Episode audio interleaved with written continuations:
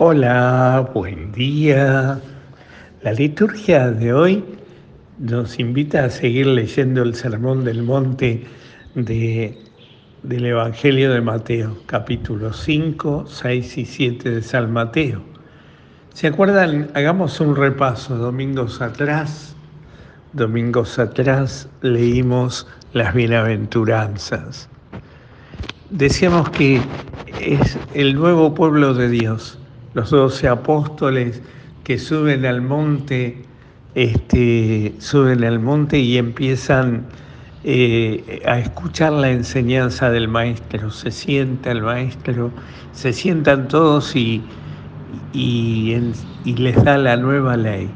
Ya no es la tabla de la ley de los mandamientos del Antiguo Testamento, sino algo más grande todavía. Los invita a vivir la bienaventuranza.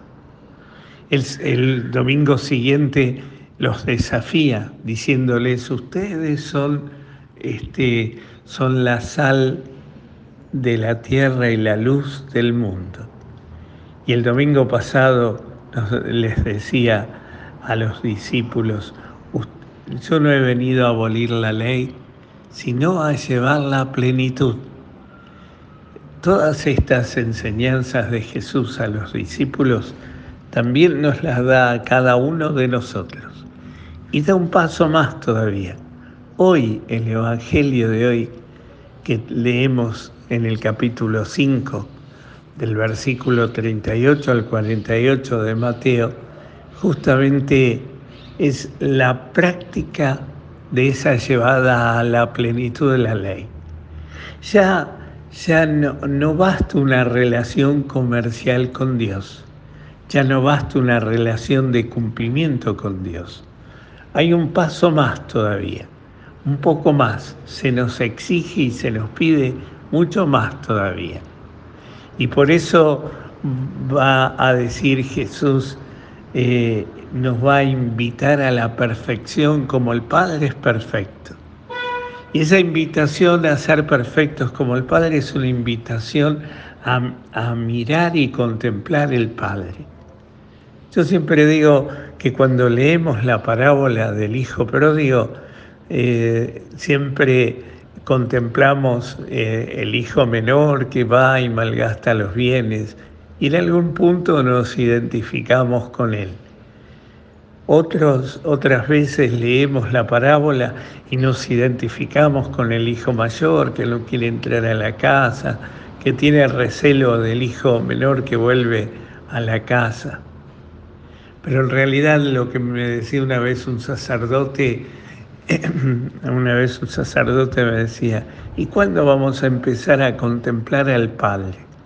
Ciertamente es así, el Padre de los cielos, que, que hace llover sobre justos y pecadores, sobre buenos y malos, el Padre de los cielos que siempre está dispuesto, que es eternamente misericordioso y que nos invita también a nosotros a vivir esa perfección.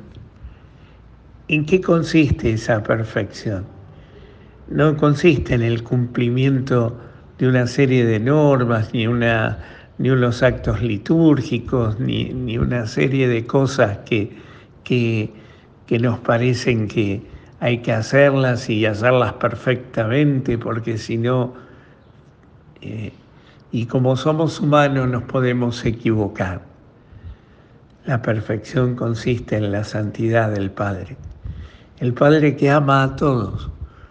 Y justamente eso es lo que nos quiere enseñar el Evangelio de hoy, que la plenitud de la ley es la plenitud del amor.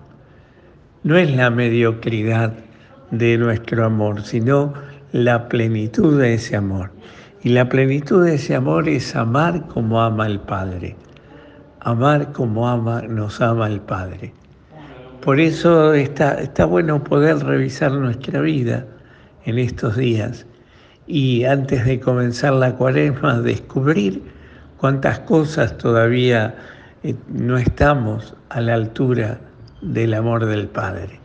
Cuántas cosas en nuestra vida todavía las estamos viviendo o por cumplir o mediocremente o de una manera eh, mediocre y sin, sin plenitud. Dios nos invita justamente a eso, a vivir la plenitud. Y la plenitud es ese amor pleno del Padre que apunta a la santidad. Si en nuestra vida no, no apuntamos a ser santos, si no lo deseamos, si no lo pedimos, si no lo buscamos, todavía nos falta mucho.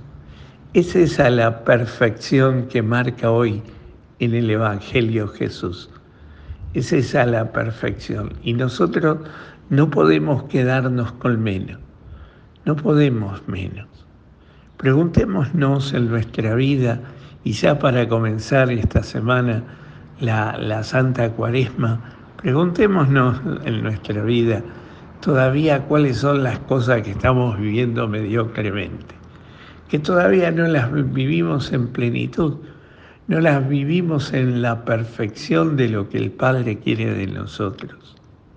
Pidámosle al Señor que tengamos esa disponibilidad de corazón, esa apertura de corazón, esa generosidad que tiene el Padre para con nosotros, porque eh, nada, nada tiene que ser por la mitad.